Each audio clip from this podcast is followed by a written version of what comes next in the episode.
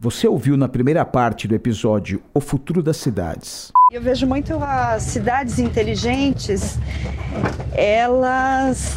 Tra... Eu não falo nem cidade, né? Bairros inteligentes. Eu trago um pouco, eu reduzo um pouco mais isso, né?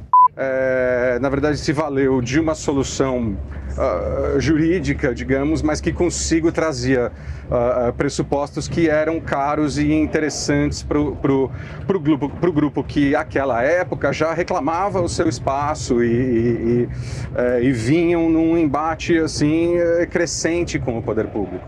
Ou a questão simbólica da visão ampla também é importante para o cidadão que não consegue enxergar além de alguns metros porque a própria cidade camufla a visão dele. Sim.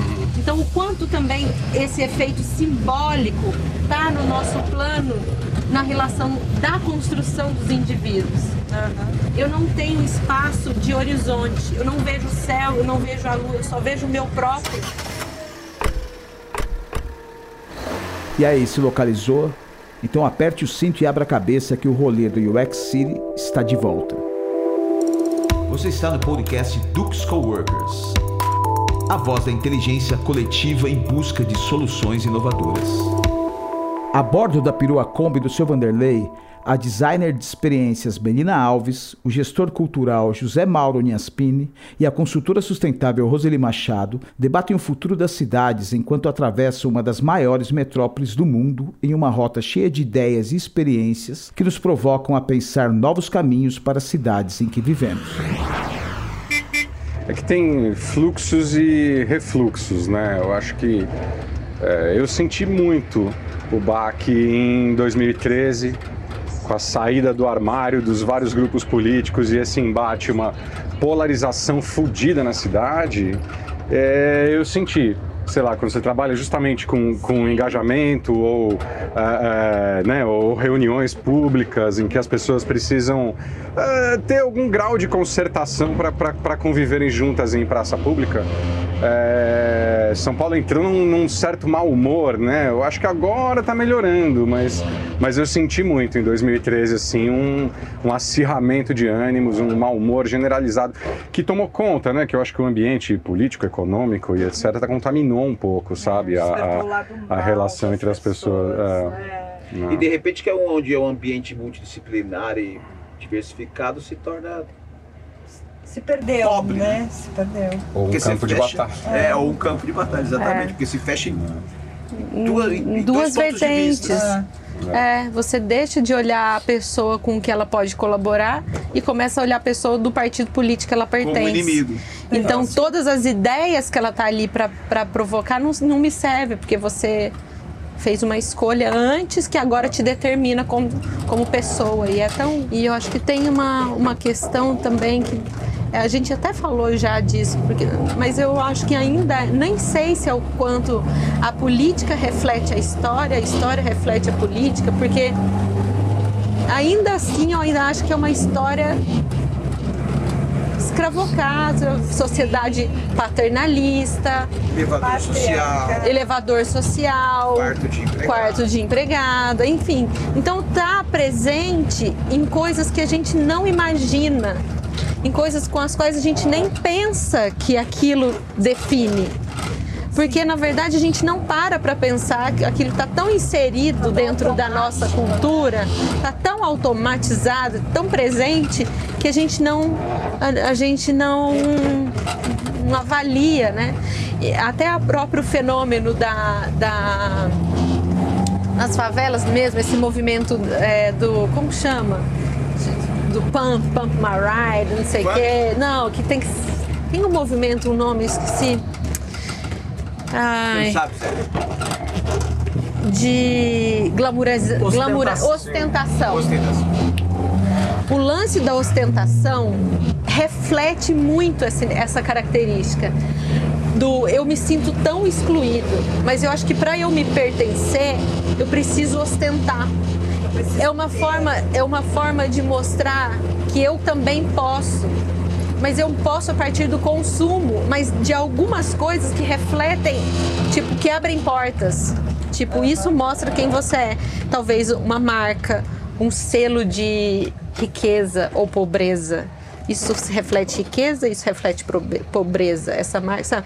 Então as pessoas para tentarem ser aceitas, para tentarem Fazerem ser parte, fazer né? parte e até como uma provocação mesmo, talvez do, desses núcleos para para outra camada, aquela coisa, parece que a gente está sempre ou do lado A ou do lado do B, sabe? A gente sempre tem que estar tá ou um ou outro, ou um ou outro.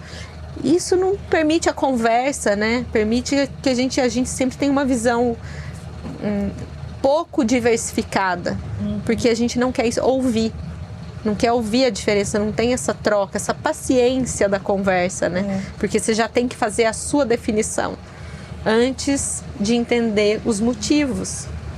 Isso que você falou de da gente ter que é, adquirir as coisas para pertencer, esse é o motivo pelo qual os jovens estão endividados. São Paulo, por exemplo, registra um grande índice de jovens no SPC, porque entram no primeiro emprego e aí vão fazer aquele crediário de comprar o iPhone, por exemplo. O Mizuno de 800 conto. O Mizuno, iPhone, enfim, né? E aí não dá conta, né? De pagar ou sai do emprego ou faz uma má gestão, até porque é outro aspecto uh, do Brasil que a gente deveria ter é o empreendedorismo, né? Estudo, é o estudo do é, estudo de finanças, né? Desde a escola, do ensino fundamental, a gente já começasse a, a passar esse conhecimento para as crianças, para os jovens, né? A gente é um país focado em consumo e endividamento. É, você dar crédito não significa que você está dando uma condição é, econômica melhor para o cidadão. Você está abrindo um, um canal de consumo. Mas se você não melhorar a renda dele, você não adianta ter crédito, né? Capacidade empreendedora. Capacidade né? empreendedora, capacidade financeira fato é que a gente tem que ir para a periferia, a gente tem que ir é, escutar os moradores, se aproximar, ter uma relação, construir uma relação com eles. É, para poder ter essa troca. A periferia tem muita coisa interessante. Né? Inclusive dinheiro. Inclusive dinheiro. É, você tem que olhar a periferia como um lugar potente, economicamente. É, eu acho, é. acho que vale falar de Heliópolis também é, aquele movimento da moeda de Heliópolis, ah, que eles criaram uma, uma, uma, uma, moeda que tem um valor de troca maior do que a, o real. real. Então permite com que as pessoas possam consumir mais e, sempre e, e ao mesmo tempo se auto, se auto sustentarem, né? Cria uma realmente o senso da comunidade, né? o senso de, de comunidade ali e que, e que inclusive é uma comunidade econômica, né? Porque se tem uma moeda, porque criou-se um valor para ela. Uhum. Então esse valor também foi com, foi com análise na própria comunidade. É. Né, o qual, qual vai ser o valor dessa moeda de rastro, troca? Né? Qual que vai ser a uhum. markup, vai, vamos dizer assim, é. assim, qual é para ter esse preço de troca? E isso é, não, isso daí para mim assim é uma, uma iniciativa que tem, tem muito conceito por trás, sabe? Tem muita. É, tem empreendedorismo, tem o, tem o, o resgate da autoestima, empoderamento, da poder, das, empoderamento pessoas, das pessoas. É, algo que realmente vai beneficiar a comunidade local. Exato. Porque uma coisa é você sair do bairro consumir em outro bairro, né? É. Uma coisa é você criar uma, uma moeda, um lastro e consumir e beneficiar a própria comunidade. É. É muito importante. E aí tem ao mesmo tempo essa. A gente, não, a gente sabe que tem o, a, o confronto econômico da própria cidade, o confronto cultural dessa economia. Mas dentro disso, talvez seja o primeiro passo para se restabelecer, porque é o que a gente falou, a autoestima e a sensação de pertencimento que essas comunidades buscam quando a gente vê esses movimentos do, né, do é uma tentativa da comunidade de falar assim, eu também posso consumir, mesmo que eu me endivide, sabe? Mesmo que eu me dê mal, o, o tentar consumir para se igualar é uma forma mais ágil de, de fazer com que o mundo preste atenção neles. Assim, olha, não é só para você. Isso, isso tem uma poesia por trás, tem uma, tem uma informação muito, muito grande de, de cultura, de sociedade que está por trás do fato do cara querer comprar um tênis de 800 reais. Sabe? Ele se, ele olha onde está o valor dele, o quanto ele foi, ele né, a distância que se criou, né, a barreira que se criou ali. Então essa história eu acho muito interessante porque também pode reduzir esse confronto de classe A, classe D, sabe? De certa forma permitir com que essas e ao mesmo tempo, eu sei que é uma coisa consumista, né? Podia ser feito de um outro, de uma outra ótica, mas já que temos uma sociedade que classifica as pessoas por moeda, então por que não fazer uma moeda invertida? É. Que foi o caso do, de Heliópolis, né? Heliópolis ainda tem a orquestra, né, cara, que é um exemplo tão interessante. Tô lembrando porque o Bacarelli morreu agora, faz pouco tempo, é. né?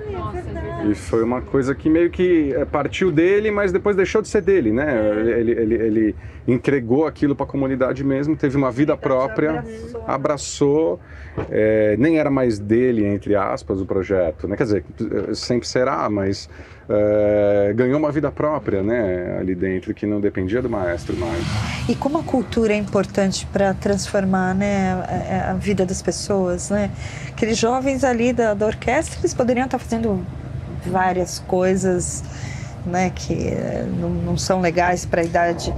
Eu acho que isso, sabe, uh, desculpa te interromper, mas é, no sentido de inclusão em termos de é, é, fazer oficina, dar curso, ensinar e trazer a pessoa pelo conhecimento, mas também entender que as pessoas consomem cultura de maneira uh, muito diferente, muito diversa na cidade, uh, coisa boa, coisa ruim, coisa mais ou menos, uh, coisa considerada boa por um e ruim por outro.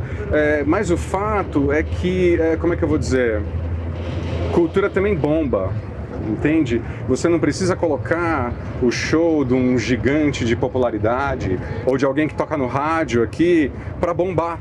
Se você souber como acessar os públicos, os nichos, as tribos específicas, você lota de gente interessada naquilo, né? Quer dizer, é, é, é cultura também lota, cultura também tem interesse, também vende. Também se é, comunica. Né? Claro, é que a mentalidade média, né, é muito mais simples você sempre apelar para aquilo que supostamente é mais conhecido ou mais popular, mas não é assim. Às vezes você acha que é popular, às vezes você acha que o cara tá lá escondido no céu, ele não vai, ele não vai é, consumir cultura ou alguma coisa uh, como, sei lá, música erudita ou, ou, ou, o que quer que seja, né?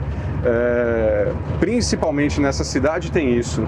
E é, esse era um dos conceitos que estava por trás da, da criação da, da virada. Era a ideia de juntar um milhão de pessoas de mil em mil você não precisa fazer um troço monolítico em que você tem um milhão de pessoas olhando para as mesmas coisas, porque elas não olham para as mesmas coisas. Você precisa ativar a diferença e a multiplicidade. Aí sim você junta um milhão de pessoas em torno de diversas coisas. É, é, e é simples, né? não tem segredo. É, não é descobrir a América. É só olhar, né? é só não ter esse preconceito. Ter né? a sensibilidade. Ah. Quando você junta de mil em mil, você passa o que um mil gosta, conhece o que o outro mil gosta, conhece o que de repente você faz é, intercâmbio cultural, essa, essa trafegar, é, formação de público. Trafegar entre um, para você quer sair do palco que você admira para ir para o outro, te faz passar para o outro palco que você não admira, mas que de repente você ouviu um som, você deu uma risada, você achou ah. engraçado. E você, você, você aprende a admirar e a respeitar Exato. Você sai daquele efeito ou isso, ou isso, ou isso, ou aquilo. Mas sabe, mesmo no, no, no, sei lá, nas coisas cotidianas, fora assim uma experiência maciça, né, em que você quer promover isso no atacado, é, tem esse problema é, quando a gente fala em formação de plateia e etc.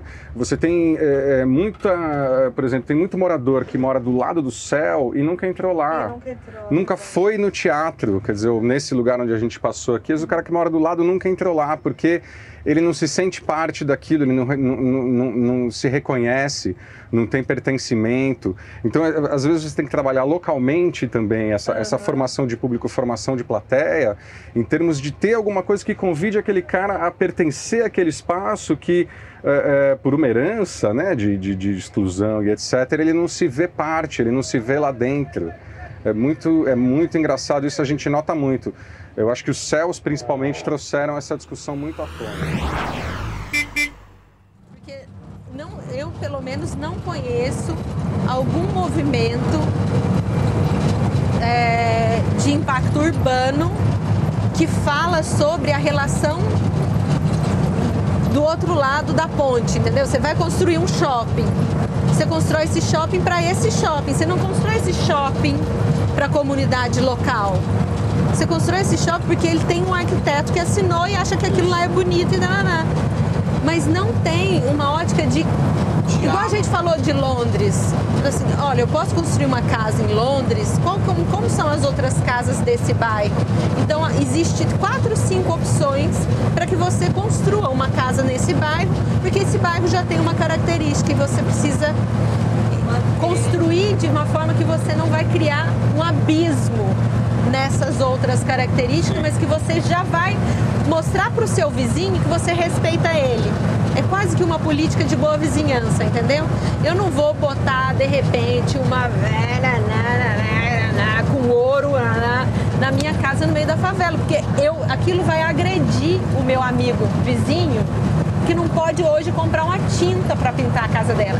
Ou eu crio um mecanismo de melhoria local, aculturamento da população local para que eles possam começar a ter uma educação estética com as próprias casas deles, se eles acharem que é legal para eles.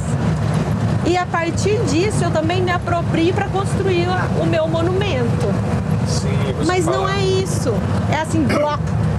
É, entendo, quer dizer, despertar localmente essa necessidade que não adianta quando você chega com o disco voador, né? Você chega com o disco voador lá, é um mega centro cultural ou é um shopping center ou o que quer que seja, e as casas mesmo são todas de bloco cru, não tem árvore, né? É uma questão assim de, de urbanização mesmo. E mesmo quando é um projeto que vem de fora, né? Não, a gente vai lá naquela comunidade, vamos pintar todas as casinhas, né?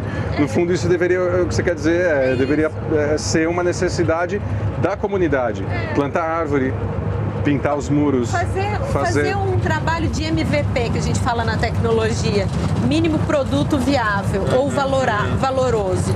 Você não chega e entrega um monumento logo de vez.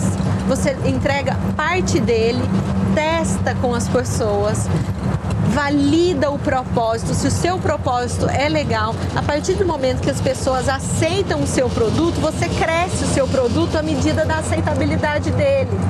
Não chega e bota bloco, usa, entendeu? Faz isso. Então eu acho que é o que a tecnologia e a cultura do design de interação e de experiência pode emprestar, por exemplo, para o pensamento das cidades. Você, isso é agressivo no design de experiência, você não considerar o legado. O legado já existe.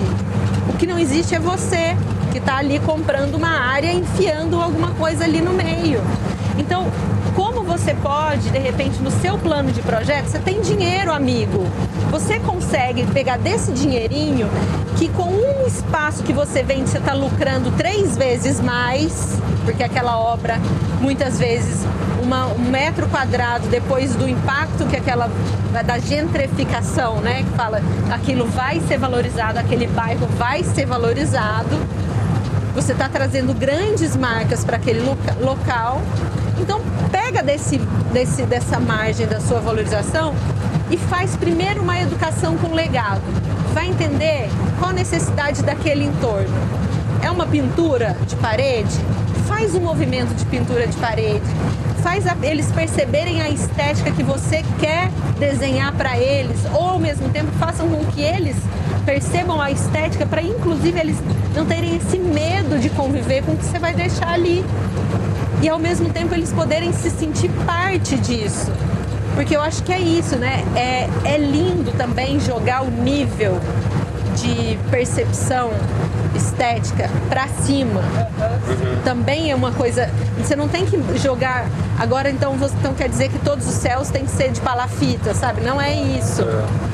É importante subir o nível porque isso faz com que eles também aprendam a respeitar essa beleza que não pertence a eles. Significa tolerância. Mas não é feito esse trabalho, entendeu? Eu fico também pensando é, um outro lado dessa questão, né? Você vai fazer um conjunto habitacional na periferia, por que, que o conjunto habitacional tem que ser um espaço pequeno? Janelas, já viram? Sim. Janelas pequenas, por que não pode ter Sem ventilação? Por que não pode ter uma janela grande, bonita? Como a gente vê nos condomínios aí de classe média, vamos falar, né? É... O princípio da confiança, ele é, ele é o que mune essa relação do espaço. Se eu, te, se eu mostro que eu confio em você, é muito mais difícil você quebrar essa confiança comigo do que se eu mostro a todo momento que eu já estou desconfiada de você. Uhum, é. Porque quando eu mostro que a todo momento eu estou desconfiada de você, eu te instigo a te fazer algo que você mesmo já está sabendo. Né? E a confirmar algo. Agora, se eu. É relação mãe e filho. Cara, não tem nada mais, mais menos tecnológico do que isso, sabe? Assim, menos, mais humano. Que... Filho, ó, você vai lá, eu sei que você pode fazer isso. Se a mãe é louca, desconfiada, fica o dia inteiro perturbando o menino, ele desliga o celular e vai fazer a coisa errada. Porque ele quer sair daquela pressão daquele estado. e daquele estado do qual ele não adianta nada que eu falar, você vai me ouvir, porque a insegurança sua já está estabele... já tá estabelecida. Então, eu acho que a gente tem que começar a entender assim: eu quero uma cultura mais aberta, eu quero partir do princípio da confiança, eu quero experimentar a relação da não, da não corrupção. Então, eu vou zerar, tipo, zerar o meu pensamento, partir do princípio de que as pessoas não vão desonrar a confiança ou a ética ou mas isso para isso elas precisam ser, ter informação e pequenos signos. Vou dar um exemplo do, do que está acontecendo, por exemplo, na WeWork. Eu não sei se vocês já foram na WeWork. Tem um bar, tem um barzinho lá, um, uma lanchonete que você paga. Tem a maquininha lá para você pagar seu cartão. Não, você tem o shopping liberado, mas nem por isso todo mundo sai de lá bêbado. bêbado. Tem o café a todo momento, nem por isso as pessoas saem de lá desorientadas na cafeína. Água, né? e, tem, e tem a. Uma vendinha. Uma vendinha, mas não tem vendedor. Você pega o seu cartão, o produto tem a etiqueta, você pega o produto, anota que você pegou e você mesmo passa o seu cartão de crédito e diz: Eu comprei tal coisa em tal preço. Isso é uma cultura de fora para o Brasil. Eles poderiam ter, ao, vir, ao, ter, ao vindo para o Brasil, entender que a ótica aqui pode ser meio poxa, será que é um brasileiro, aquele jeitinho? Bom, então a WeWork no Brasil vai fazer um outro lance, já que no Brasil é assim, a gente nossa vende. Não, eles vieram partindo do princípio da confiança, de que as pessoas que estão ali, elas são idôneas. E por quê? Porque numa relação de negócios, uma relação comercial, e ali é um ambiente de empreendedorismo, Sim. numa relação comercial, se você não tem confiança, não adianta contrato. Não adianta eu chegar para você, eu vou te dar um NDA para você não falar. Então, nesse ecossistema das startups, nesse movimento que a tecnologia está criando no mundo, eu vou te dizer que a tecnologia tem um impacto, a World Wide Web fez isso, né? Para usar a internet, começou com esse movimento do software, do ambiente livre, ambiente aberto. Você faz o que você quiser. E o senso comum, Wikipedia, né? Não tem ninguém ali para controlar essa informação, a não ser a própria rede que está criando a, a, informação.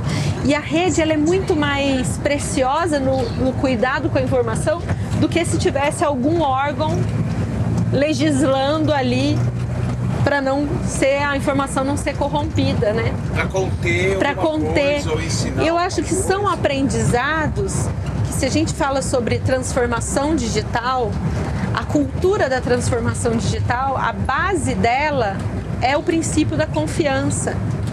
E se a gente quer transformar cidades inteligentes ou nessa ótica do princípio da interação e o que essa visão da tecnologia pode emprestar para cidades inteligentes, eu acho que esse, esse seria o ponto de partida, que é se espelhar nesse ecossistema digital que a web desenhou no sentido de, de confia, partir do princípio da confiança, deixa, ambientes de informação livre, de troca, né? Para que elas possam ser, que as pessoas possam remodelar a informação, acessar a informação e trazer esse, é isso de forma conceitual também para os espaços públicos, para o desenho dos prédios, para o desenho da, das atividades urbanas como um ambiente de interação, como um E- princípio e de interação. Hierarquizado. Deshierarquizado. né? É. Naquele ambiente você não tem tanto né, ess- essas, esses estratos, né? Coisa mais horizontal. Ô, gente, a gente está chegando. Eu queria fazer uma pergunta para os três, rapidinho. O que, que vocês entendem por cidade inteligente? O que, que esse termo representa para vocês? Cara, no fundo, isso é. Eu acho que é. Isso amarra um pouco o que a gente estava falando até agora e, e- e essa última rodada, que é cair a ficha de que o mundo é mais durável que você.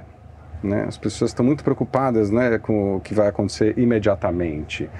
E as cidades vão sendo construídas desse jeito, conhecimento vai sendo ou não sendo ah, divulgado e compartilhado, eh, né, porque tudo você tem royalties, direitos e etc., baseado ah, numa ideia muito imediata, né, do lucro imediato ah, e não do, do domínio público. Né? Ou, no mínimo eu tenho que esperar 70 anos para o domínio público, entende? E, e, na verdade não, né, cara? O mundo é redondo e ele é mais durável do que isso. É, é o que é o filósofo lá, que agora está sendo recuperado, ele fala uma imagem que eu acho pertinente. Ele diz que o, o conhecimento humano é, é um prédio em que todos se abrigam. Mas no tempo da sua vida, da vida de uma pessoa brilhante, ela consegue no máximo assentar um ou dois tijolos. Mas é, ao longo das gerações, todo mundo se abriga nesse, nesse, nesse edifício que é o conhecimento humano, entende? As cidades inteligentes são as cidades ah, da colaboração. Acho que a, do senso de, de união ou do senso de, de- Eu acho que é, o princípio da cidade inteligente é o princípio da boa vizinhança. Se o cara te ofereceu um açúcar e você vai devolver o vidrinho para ele, devolve limpo, devolve com outro mimo, sabe? Eu acho que essa é o a princípio da boa vizinhança. Então essa para mim é as cidades inteligentes é isso, é você começar a ter uma visão mais simplista para o caminho de algo tecnológico e aprender com como essa tecnologia já vive a maturidade dela, né? Porque a gente já tem muita informação a respeito de tecnologia, erros e acertos, para no desenho dessa cidade inteligente ainda mais interativa do que ela já é, a gente também possa aprender com esses erros e acertos e não começar achando que você está fazendo um projeto do zero, sabe, do seu próprio umbigo para a sua própria marca. Então, acho que é esse, esse é meu ponto de vista. Acho que as cidades inteligentes são as cidades que são inclusivas, sobretudo, harmoniosas na convivência com os diferentes personagens daquela comunidade e até de outras, né? É, e principalmente são cidades que a gente possa é, usufruir dos serviços de maneira a não é, destruir, né? É um, é um ecossistema que tem que existir é, para suprir as necessidades das pessoas neste momento e no futuro, né?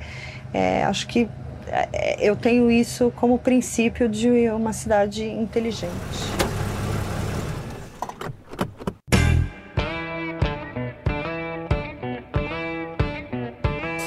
Bom, chegamos ao fim do passeio. Gostou? Então curta, compartilhe, indique o podcast para seus amigos e amigas. Achou que faltou alguma coisa? Ou sobrou? Fala pra gente. Escreva suas críticas, elogios e sugestões para o e-mail call@duxcoworkers.com. Sua participação é muito importante pra gente, de verdade. No mês que vem a gente volta, beleza? Até lá.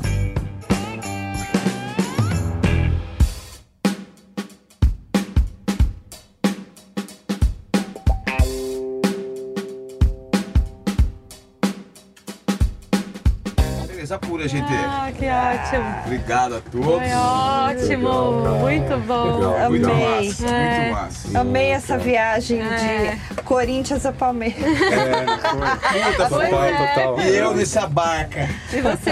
E eu nessa barca. Ai, que delícia. Que bom, Obrigada gente. Obrigada. pelo convite. Obrigada. Valeu, valeu, Adorei, valeu. adorei. Muito bom. Foi Edita muito isso bom. amanhã logo, que eu já tô curiosa.